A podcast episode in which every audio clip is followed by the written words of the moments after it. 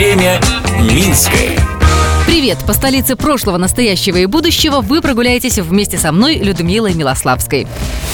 Янка Маур, Иван Шамякин, Владимир Короткевич. Оказывается, эти известные белорусские писатели были еще и соседями. Сегодня расскажу, где в Минске было такое творческое соседство.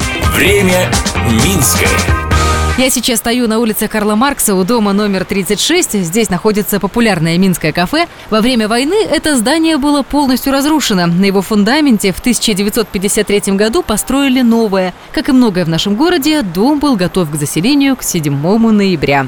В этом доме жил со своей женой и четырьмя детьми Иван Шамякин. Чуть ниже Шамякина в квартире номер 20 проживал поэт Петр Глебко. Квартиру на первом этаже занимал Янка Мавр. Что любопытно, у Янки Мавра первым в доме появился телевизор. Поэтому двери квартиры писателя практически никогда не закрывались. Смотреть телевизор ходили все, особенно дети, когда показывали детские передачи. Чуть позже, в начале 70-х, в дом въехал Владимир Короткевич с женой и матерью. Писателю досталась трехкомнатная квартира номер 22. В ней он написал «Черный замок Альшанский» и обсуждал с режиссерами съемки фильма по повести «Дикое полевание короля Стаха».